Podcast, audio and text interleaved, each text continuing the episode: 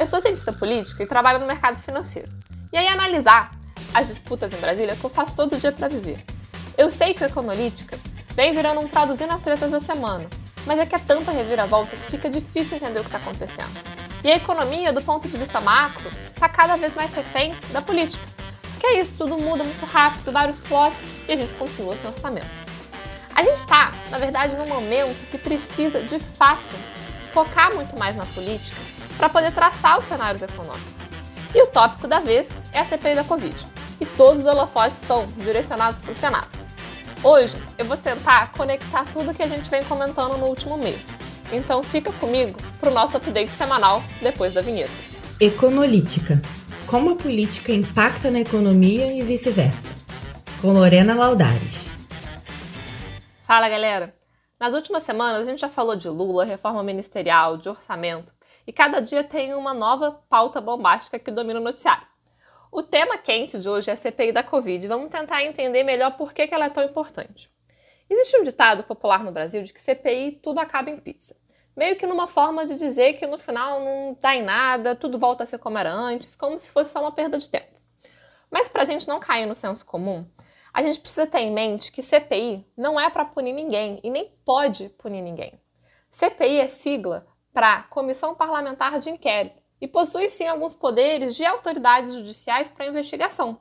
Isso significa né, que uma CPI pode convocar indiciado para prestar depoimento, pode ouvir testemunha, pode quebrar sigilo bancário, é, sigilo fiscal, até sigilo telefônico. Mas CPI não tem poder de punir civil ou criminalmente ninguém. Isso é competência do Poder Judiciário, não do Legislativo. Então, se a gente esperar que uma CPI vai sair com um monte de gente preso, é perda de tempo, porque não vai sair. A CPI, né, ela se limita a juntar essas informações num relatório e aí pode apontar os órgãos é, competentes, né, sugestões de plano de ação para tentar resolver esse problema que ela ficou ali investigando. Esse relatório final, ele pode chegar é, no Ministério Público Federal, se, por exemplo, né, nessas investigações que foram conduzidas no legislativo, isso levar a alguns indícios de um possível crime. E aí, quem realmente tem poder para julgar de fato vai ser o Ministério Público e não a CPI. Então a gente precisa né, alinhar a expectativa e saber o que pode e o que não pode ser feito.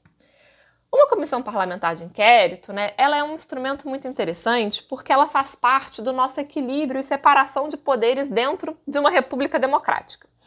Cabe ao legislativo, além de legislar, obviamente, investigar e fiscalizar a administração pública. Então, as CPIs elas são importantes para um funcionamento saudável das instituições, né, da relação entre essas instituições. É o esquema de pesos e contrapesos, né? Os poderes sempre ficam de olho no que o outro está fazendo, para que não aconteça nenhum tipo de abuso. Mas, para que a gente não fique né, criando CPI à torta à direita, existem regras. E esse tipo de comissão né, se destina a investigar fato de relevante interesse para a vida pública e para a ordem constitucional, legal, econômica ou social do país. E também tem alguns requisitos básicos que precisam estar presentes para que seja instalada primeiro uma CPI, né? É, e aí, então, o primeiro requisito é que precisa ter um objeto, um fato, ter como objeto né, um fato determinado. Ou seja, não pode ser amplo, genérico, né? tem que ter um escopo muito bem desenhado. O segundo requisito é que ela precisa de um prazo definido de duração. Geralmente são 120 dias, prorrogáveis por mais 60. Mas no caso dessa CPI agora da Covid, o prazo que foi determinado é, no pedido de abertura foram 90 dias. E o terceiro ponto é que para abrir uma CPI são necessárias as assinaturas de um terço da casa onde o pedido foi apresentado. E esse ponto é bem legal porque, assim, um terço é relativamente pouca gente, né? Mas a gente falou agora mesmo que cabe ao legislativo fiscalizar o executivo. Então vamos lá, imagina comigo um governo forte, super popular, né, influente, que tem uma base sólida no Congresso. Esse governo, eventualmente, pode também cometer excessos. E a gente concorda né, que, independente de nosso posicionamento político, a gente não pode ficar passando pano para abusos cometidos pelos representantes eleitos, mesmo que a gente concorde com eles, né? Até porque se a gente paga o salário deles, a gente precisa cobrar que eles façam um, um serviço direito. Mas nesse caso que a gente está imaginando, aqui, né, se fosse necessário uma maioria para que um governo muito forte, popular, com base de apoio no Congresso, fosse investigado, é bem provável que as CPIs nunca fossem abertas. Por quê? As críticas da oposição, elas nunca iam ser ouvidas, ainda mais se essa posição, se essa oposição fosse uma minoria. E aí que vem esse instrumento da, da CPI, né? E por isso que ele é tão legal. Porque as CPIs são instrumentos investigativos da minoria, justamente para que a oposição tenha voz e eventuais condutas né, que se configurem de fato é, relevante, de fato, relevante interesse para a vida pública, né, para a ordem constitucional, que a gente falou ali anteriormente, é que eles possam ser investigados. No caso do Senado, um terço de 81 são 27 senadores e na Câmara, um terço de 513 são 171 deputados. Então, de fato precisa ali né, de uma pequena é, minoria para que se consiga instaurar uma CPI para se investigar eventuais condutas aí, né, duvidosas de, do Poder Executivo. É, se o requerimento para a comissão de inquérito incluir as duas casas, é, continua precisando de um terço, mas agora do Congresso como um todo, né? E aí não é mais CPI e se chama CPMI, com M de mista, né? Então vira uma comissão parlamentar mista de inquérito. Depois aqui dessa introdução né, teórica é, do que é uma CPI, vamos para o caso dessa semana, a CPI da Covid. O presidente do Senado, Rodrigo Pacheco, estava sentado em cima de um pedido de abertura de uma CPI para investigar as ações e omissões do governo federal durante a pandemia, tem uns 60 dias. Até que veio uma liminar do ministro Luiz Roberto Barroso, do STF, obrigando Pacheco a instalar essa CPI, falando né, que os três requisitos que a gente comentou estavam presentes. O fato era determinado, o prazo tinha, era definido ali em 90 dias e já tinham 31 assinaturas, que é mais do que as 27 necessárias. Nessa quarta, o plenário do STF confirmou que a CPI devia ser aberta mesmo. É, não só, né, era uma decisão ali liminar, né, de urgência de forma monocrática do Barroso.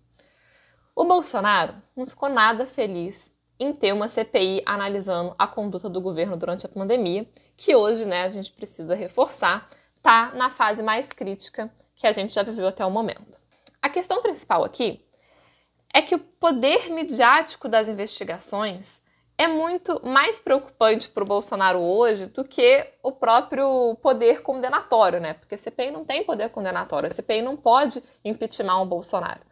Mas essa, essa CPI da Covid pode, por exemplo, chamar os ex-ministros da saúde para depor. Inclusive, né, o general Pazuello, sobre o caso lá da falta de oxigênio em Manaus. Isso gera um constrangimento, né? Porque revolve umas polêmicas que o governo, na verdade, gostaria de esquecer, de passar enfim, tentar é, trabalhar para frente, né? Não ficar olhando para trás. Então, essas movimentações, elas vão fazer o governo federal ficar no centro do debate, né? Então, alvo de crítica. Isso é muito ruim, porque quando o Bolsonaro está no momento de perder popularidade, né? É, ficar sendo bombardeado todo dia no jornal é, por todos os lados é tudo que ele não quer. O governo né, tentou, é, de várias formas, desviar o assunto. Tentou fazer com que os senadores retirassem as assinaturas para que não chegasse lá nas 27 assinaturas mínimas necessárias para abrir uma CPI tentou atrasar o início da comissão, falando que, na verdade, só podia ter comissão se tivesse é, as, a, as operações, né, os trabalhos presenciais no Senado. Tentou que outra CPI fosse instalada para se investigar prefeitos e governadores, mas essa também não emplacou. E aí, no final, o que aconteceu foi que o Rodrigo Pacheco, né, presidente do Senado, ele aceitou expandir, de certa forma, o objeto da CPI da Covid e analisar, além das ações e omissões do governo, também os repasses da União para os estados e municípios. A diferença disso para analisar é, as figuras né, dos prefeitos e dos governadores, como o Bolsonaro queria, é que é, esses últimos né, eles não podem ser investigados no Legislativo Federal, porque seria atribuição das assembleias estaduais e municipais investigar os prefeitos e os governadores. Mas como é, o que está sendo considerado né, são os repasses nessa investigação, de certa forma, isso também, é, do ponto de vista e político e de popularidade também acaba respingando nos, nos prefeitos e nos governadores que vêm fazendo oposição ao Bolsonaro. Então, no fundo, o Bolsonaro agora vai dividir palco, né? Não vai ser mais só o centro das atenções, vai ficar é, ali com alguns prefeitos e alguns governadores também sendo questionados sobre essas condutas durante a pandemia. Mas mesmo com a CPI instalada, é, os rumos dela ainda não são muito claros, tá?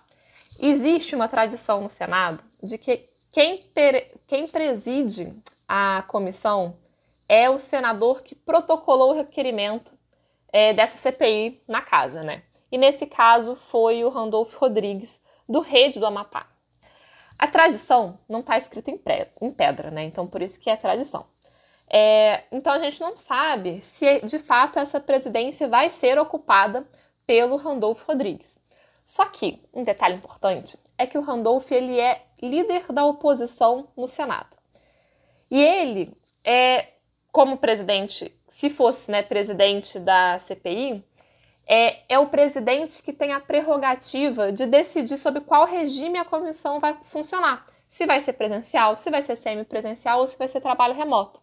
E aí o Randolph já se manifestou que, por ele, as investigações poderiam começar imediatamente de forma remota. E aí isso aceleraria o processo. Então é uma coisa que o Bolsonaro não quer. O Bolsonaro queria mais tempo para conseguir é, negociar mais com o Senado ou resolver ali a questão do orçamento.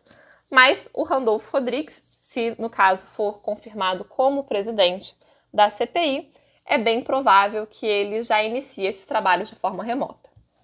Por outro lado, né, os senadores, né, que são mais próximos do, do Bolsonaro, o que eles vêm argumentando para atrasar esse processo, né, na verdade, para que esse, essa CPI não seja iniciada imediatamente, é que não faria muito sentido fazer interrogatório por vídeo, né? Porque aí, poxa, o, a pessoa que está sendo investigada ali pode estar tá com, sei lá, consulta, pode estar tá com computador, com um teleprompter na, na frente dela para falar ali o que deveria falar. Enfim, que teria um pouco menos esse caráter intimidador de uma, de uma investigação presencial. E aí, é, o que eles defendem né, é que, de fato, é, investigações deveriam ser conduzidas de forma presencial, porque aí essa lisura desse processo ficaria mais preservada. Só que a gente está né, na pior parte da pandemia. E aí não rola ter encontro presencial, porque não dá para a gente colocar um monte de senador velhinho do jeito que são é, dentro de uma sala para se aglomerar para fazer uma comissão. Ainda mais né, que recentemente três senadores já faleceram em decorrência da Covid. Então a casa está, de certa forma, né, resistente para voltar. Então, defender nessa comissão presencial é meio que a estratégia né, para ganhar tempo, justamente para conseguir resolver outros problemas antes de chegar nesse problema da Covid. Na verdade, chegando nessa, nessa comissão com talvez um clima um pouco menos desfavorável para o Bolsonaro. Outra figura importante né, em CPIs, de forma geral, é, é o relator. E nesse caso específico, o Bolsonaro também está desconfortável. Porque relatoria, também segundo ali a tradição, geralmente fica com o partido que tem a maior bancada no Senado. No caso de hoje, é, isso caberia então ao MDB, o posto de relator. E o partido já indicou o Renan Calheiros e o Eduardo Braga como titulares. Ao todo, nessa CPI da Covid, vão ser 11 membros com oito suplentes. O Renan Calheiros, ele recentemente, né, ele é um super cacique do MDB, da política brasileira como um todo, mas recentemente ele vem criticando o Bolsonaro. E aí o Bolsonaro não gostaria né, de um crítico sendo esse relator da CPI. Porque aí é, as questões que são mais sensíveis, né, de chamar gente para depor, de quebra de sigilo, isso tudo, se você tem um crítico que está conduzindo esse processo, vai ser muito mais, é, enfim, desfavorável para o Bolsonaro do que se realmente fosse ali um, talvez um aliado do governo. Mas fora essa questão de imagem e popularidade, né, é, por que, que é complicado o Bolsonaro ter uma CPI dessas agora no Senado? Nesse momento específico, o governo está buscando um acordo para o orçamento, né? O que a gente falou no episódio anterior. O Arthur Lira e o Márcio Bitar é, e o Bitar, que era ali o, re, o, relator do orçamento, eles negociaram emendas parlamentares e acabaram extrapolando o teto dos gastos e subestimando algumas despesas obrigatórias. E aí, parte dessas emendas criadas no orçamento vão para a mão de senadores. Ou seja, os senadores, com a CPI da Covid, passam a ter mais uma alavanca para pressionar o governo por mais verbas, tornando essa disputa do orçamento ainda mais complexa, né? Porque se antes a gente tinha um protagonismo muito grande ali da Câmara, do Arthur Lira, agora o Senado consegue mais poder de barganha com Bolsonaro nessa negociação dessas emendas parlamentares, desses vetos que possivelmente, né, ou provavelmente, o Bolsonaro deve vir a fazer.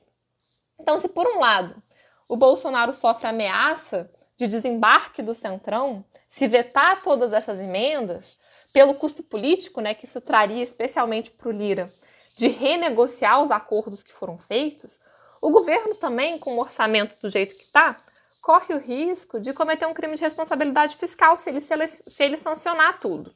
Então, toda essa novela, é, do ponto de vista econômico, né, adiciona mais volatilidade, né, especialmente para os juros futuros. A gente está num momento de assimetria de risco muito grande. Porque o que a gente está discutindo aqui né, é a confiança no nosso regime fiscal. É a âncora que essa estrutura do regime fiscal, né, a, o teto dos gastos, a lei de responsabilidade fiscal, a regra de ouro, tudo que isso trouxe né, como uma expectativa de uma redução de endividamento no longo prazo, é isso que está em jogo. Por isso que não é trivial a saída para a situação de hoje. Política fiscal né, é e sempre foi uma política pública. E são nesses debates de orçamento que a gente percebe né, que o nome econolítica é um neologismo quase que perfeito, porque política e economia estão tão intrincados que a gente precisa ter uma visão integrada do todo né, para construir esses sentidos. Não dá para a gente ficar analisando só economia separada ou só política separada. Tá tudo junto misturado. Mas, enquanto a gente aguarda esse desenrolar de toda essa polêmica de Brasília, segue a Hora Investimento nas redes sociais para ficar por dentro de toda a nossa programação. Se você gosta desse podcast, né, compartilha com seus amigos, ajuda a gente a divulgar esse conteúdo. Meu nome é Lorena Laudares e na próxima sexta a gente está aqui de volta com mais novidades do mundo da política e da economia para analisar. E é isso, até mais!